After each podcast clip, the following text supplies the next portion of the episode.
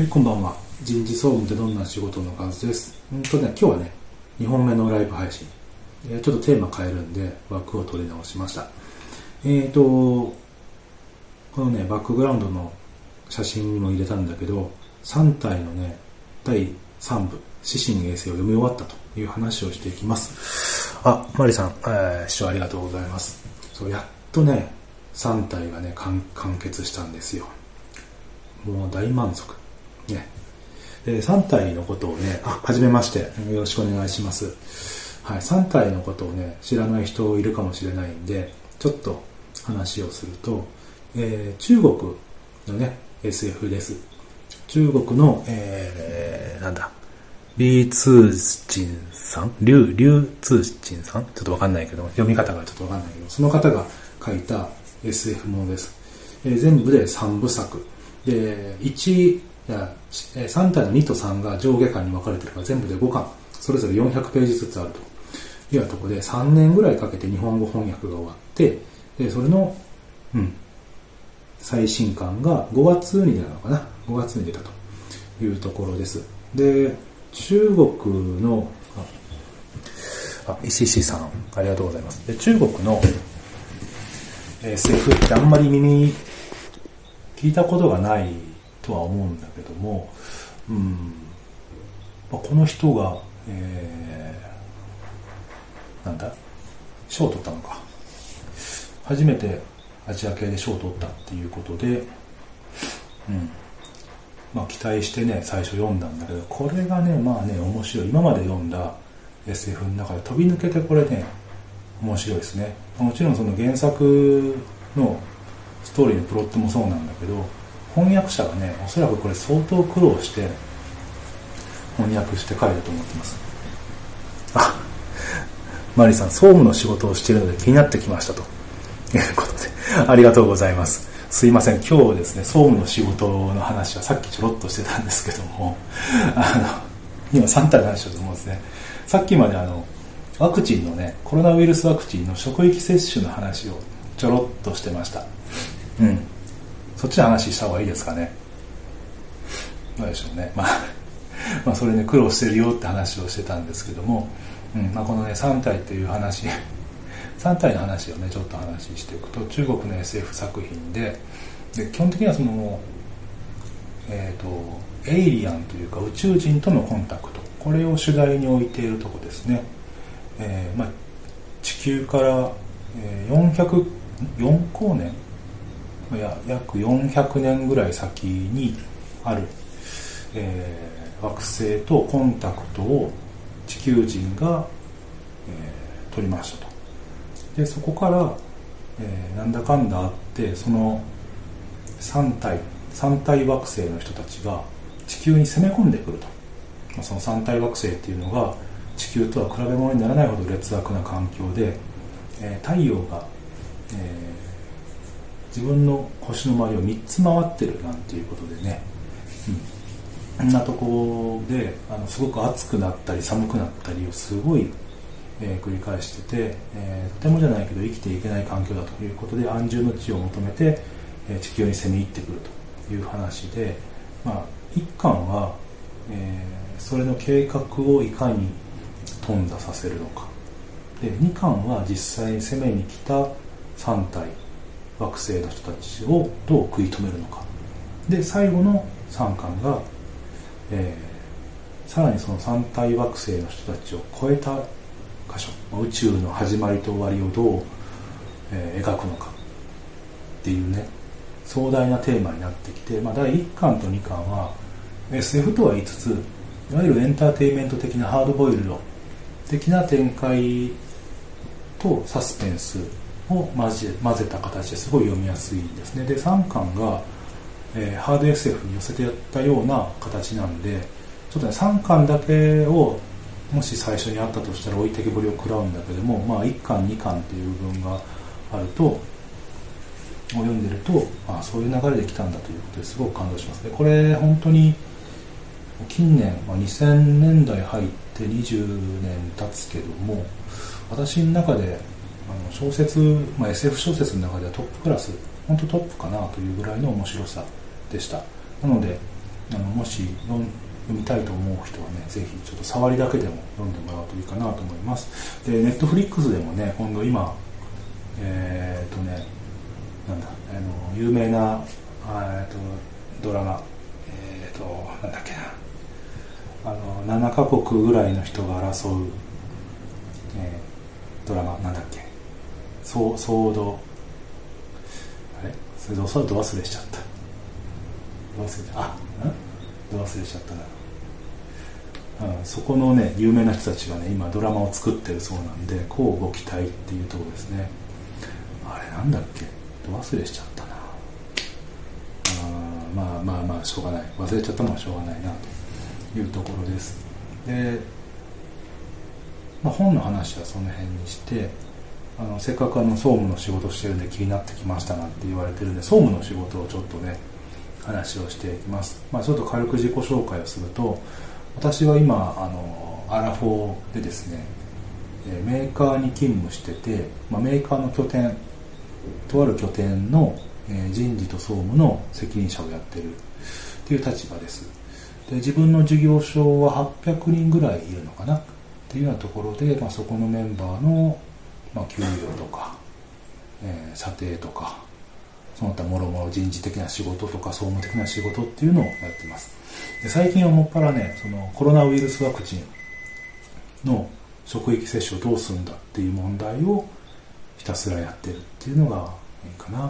まあ、ちょっと前までコロナの対策どうしようとか事業所外の人をどうやって事業所の中に入れるような仕組みを作るかとか、まあ、そんなことをやってたんだけどもちょっとね感染者もねうちの地域落ち着いてきたんで、まあ、今はワクチンの職域接種をどうしようっていう話をしているところですね。でねこの職域接種の話はね結構難しくって、えまず、まあ、厚労省のガイドラインで言うと1000人規模の集団接種が必要ですよと、まあ、1日1000人っていうわけじゃなくて例えば1ヶ月かけて1000人に打ってもいいんだけどとにかく接種者を1000人集めてくださいねと。いうところからスタートなんですよ、まあ、人が集まんなかったら職域接種ができませんなんていうような状況です。でね、うん、でこれに対してなんつうかなあの大企業ばっかりずるいよねっていうような論調もちょっとね聞こえてきたりするんだけどうーん。巡り巡ってそこの企業で、まあ、1000人なり2000人なりが接種することができれば巡り巡って他の人も接種するスピードが速くなるというようなところなんで、まあ、もっとね国がねちゃんと制度をね整えてくれればいいんだけどもそれがなかなかできないんで、まあ、企業としてもやりましょうねというところです。で接種者の数も集めるのも大変なんだけどあのお医者さんとか看護師さんとか医療従事者を集めるのがすごい苦労してるんですよ。最近ニュースでその JAL とか ANA とかトヨタとか、まあ、そういったところがね職域接種を開始しますよなんていう話をしてんだけどあれがなんですぐできたかっていうとあの自分家にお医者さんとか看護師がたくさんいるからなんですよね、うん、トヨタとかだとトヨタがね病院経営してたりしますからね。そういったところで打てばいいよねって。で大学でも集団接種始めますって言ってるんだけどあれもね医学部がある病院がね集団接種やりますよって言ってるんで医学部がない大学はね正直今苦戦してるっていうふうに聞いてます。でその厚労省のガイドラインで言うと地域のワクチン接種を阻害しないことっていうのを大前提にね話が進んでるんでそれがなかなか難しいんですよね。私が住んでる地域とかだとあの大規模接種会場をいくつか用意するっていうよりもあの町医者クリニックの方で1日10人とか15人とかっていうのをえー、たくさんの病院で受け入れましょうよというようなスタンスをとってるんです。自分の地域だと人口が30万人ぐらいのとこかな。37万人ぐらいのとこで百何十箇所の病院が一気にワクチン接種をやってるんでそこに対してねうちも集団接種やりたいんでうちに来てくださいなんていうふうになかなか言えないんですよ。言っても断られるし保健所とかあの医師会とかに聞いても却下されちゃうんですよね。なんで、まあ、今日もねうん企業団体の集まりにちょっと行ってきたんだけども5社6社ぐらいいたのかな、まあ、そこの総務責任者みんなね頭抱えてましたね。どうやって医師を確保しようかなんて話をしてて。あある会社さんは従業員の親族で、まあ、奥さんとかね、えー、お父さんとかね、えー、医者をやってたりとか看護師やってて今は専業主婦やってますなんていう人を、えー、集めらんないかなんていうこともやってますしその他ねあのなんだっけなそう開業したての病院を狙って、えー、来てくれませんかなんていうことをやってるということで、まあ、ローラー作戦やってるなんていう話をしてましたね、まあ、そんな感じでね結構ね、えー、大変なんですよねワクチン接種をやるって言っても、まあ、器具とかはね国から貸してもらえたりするんだけど医者は医者は自分とこで手配してで受付とかはまあ会社の従業員がやんなさいよっていう形になってると。いうことでね結構ね難しいなっていうのが正直なところです。で私のとこもね一つね契約できそうかなっていうふうにやってたんだけどちょっとね、まあ、そこの病院さんが基本的に、えー、いつもの診療でやってるのがファイザー社のワクチンを接種しててでも職域接種っていうのはモデルナ製を使うんですよ。でその病院に行ってやってもらいましょうって言ってたんだけど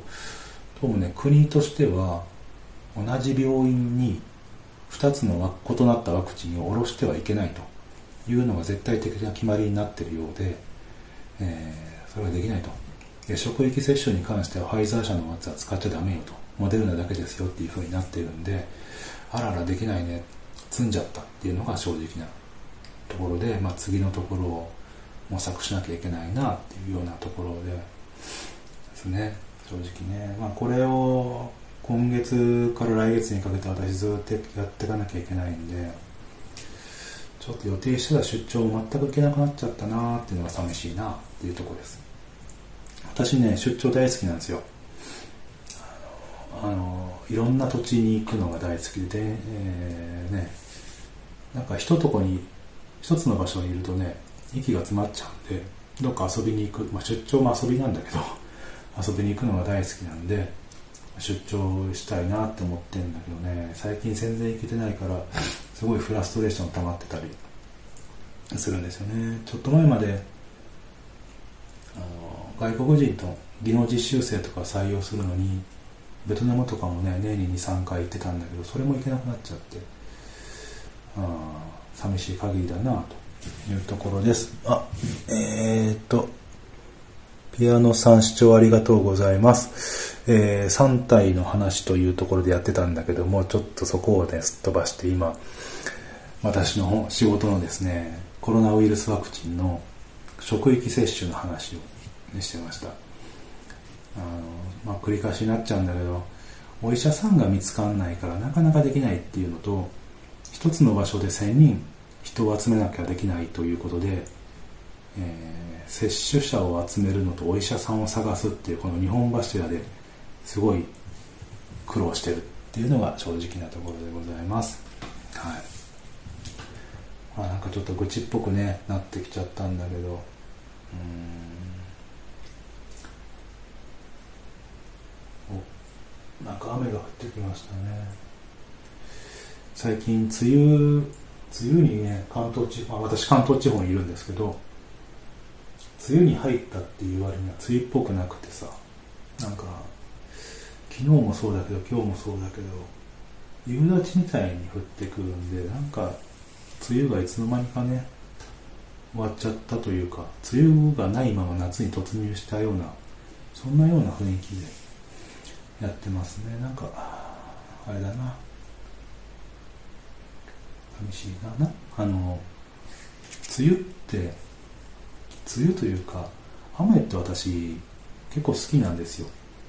まあ雨の中歩くのが好きかと言われるとそれは嫌いなんだけど家にいて外が雨降っててあの雨の音とかをきながらいるっていうのは別に嫌いじゃないなって思ってます。結構家にいてもねテレビとかを今見ない生活が続いててあの本読んだりとかこういうラジオを話したりとかそんなことをやってるとねふとした時に無音になるんですよね家の中が。で無音になるとやっぱり雨の音がしてるとねなんかこう癒されるんですよ。よくねあの最近キャンプがね流行ってますけどあの火を見ると落ち着くなんていうそんな気持ちかな？雨音を聞いてると。というところであの雨は雨の中をね歩くのは別に好きじゃないけどもこうやって雨音を聞いてるとねすごくいい気持ちにいい気持ちにねなれますね。はい、うん、ちょっとまったりしちゃいましたけど。あそうそうそう。であと人事総務のねトピックスとしては最近ね今週ん？今週あ先週か。先週、えー、研修を終えた新入社員が うちの事事業所に配属になってきまして、えー、今の新入社員23歳の子たちかな。すごいしっかりしてますね。もうおじさんおじさんもびっくりしちゃいましたよ。一人女の子に対して、まあ、私が社会人の心得じゃないけど、まあ、そういったようなことをちょっと話す機会があったんですけどあ自分の若い時とは全然違うなって思うことばっかりですね、まあ、自分なんかもとりあえず適当に会社入ってなんとなく給料もらって遊んでりゃいいやって感覚だったんだけどそれがねなんだろうな。あのその子はね読書が大好き。結構読書をしてで悩みがありますと。インプットするのは結構今インプットをしているんですけどアウトプットをする機会がなかなかなくてこれは本当に自分のためになってるのか自分の力がついてるのかわからないんでアウトプットを意図的に増やすためにはどうしたらいいですかとかそういう質問をされるんですよ。すごいな。俺そんなこと絶対思い浮かばなかったよね。っていうところで思ってたんだけどまあでもなんかねそれっぽいことを話してあなんて返したんだっけなあそうな無理にアウトプットを作るっていうのは必要ないよねって話をしてその読書をして、まあ、読書をして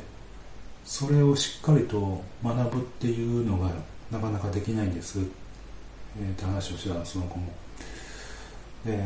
意図的に何かを表に出すっていうよりも自分の中にいかにこう貯めれるかふとした瞬間、まあね、こういうラジオをやっててる時とかもこういう時にパッと出るように、えー、まあ、言語化をしたりとかするのがいいんじゃないのなんて話はしてたんだけども、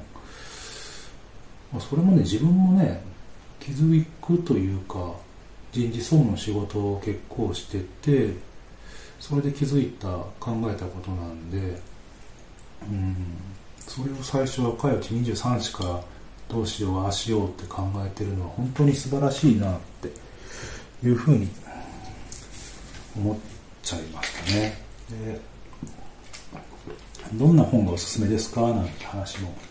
されたんで、まあ、この3体の話はね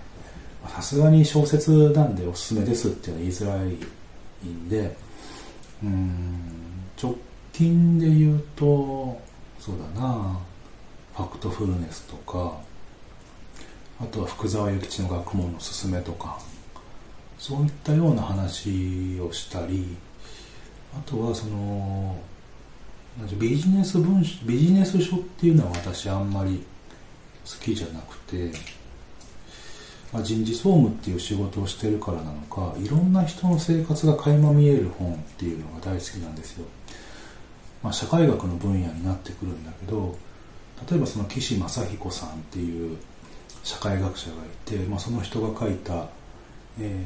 ー、断片的なものの社会学だとかあと街の人生だとかそういったのを読むとね、まあ、胸がちょっと苦しくなる、うん、苦しくなるっていうかなんかこう絵も言われない感じに苛まれるんだけども本当に普通の人たちがどんな生活をしているかとかどんな物語を持ってるかっていうようなことを、えー、第三者的に書かれているような本なんだけども本当にそれが私大好きで、うん、一つ一つの人の生活っていうのかなそういうのを見るのが見るためにはこの本いいよねいろんな人と接していくんだからそういうのが役に立つよなんてことを言ってたんだけどふと考えると自分もねそういうなんかその夜景を見に行っていろんな光が見えるわけじゃないですか。車の光だったり家の光だったり。そういうね一つ一つの光に一つ一人一人の人生があってで一人一人の人生には無数の一人一人の物語があるねっていうふうに考えるとねなんか夜景って綺麗なんだけどねなんかそういうことを考えるとねちょっとこう胸が苦しくなってくるっていうのがね結構あったりしましたね。はい。ということで3体の話をしてたんだけどいつの間にか仕事の話になっちゃいました。はい。まあそんなとこでねもうすぐ10時なんで終わりたいと思います。ありがとうございました。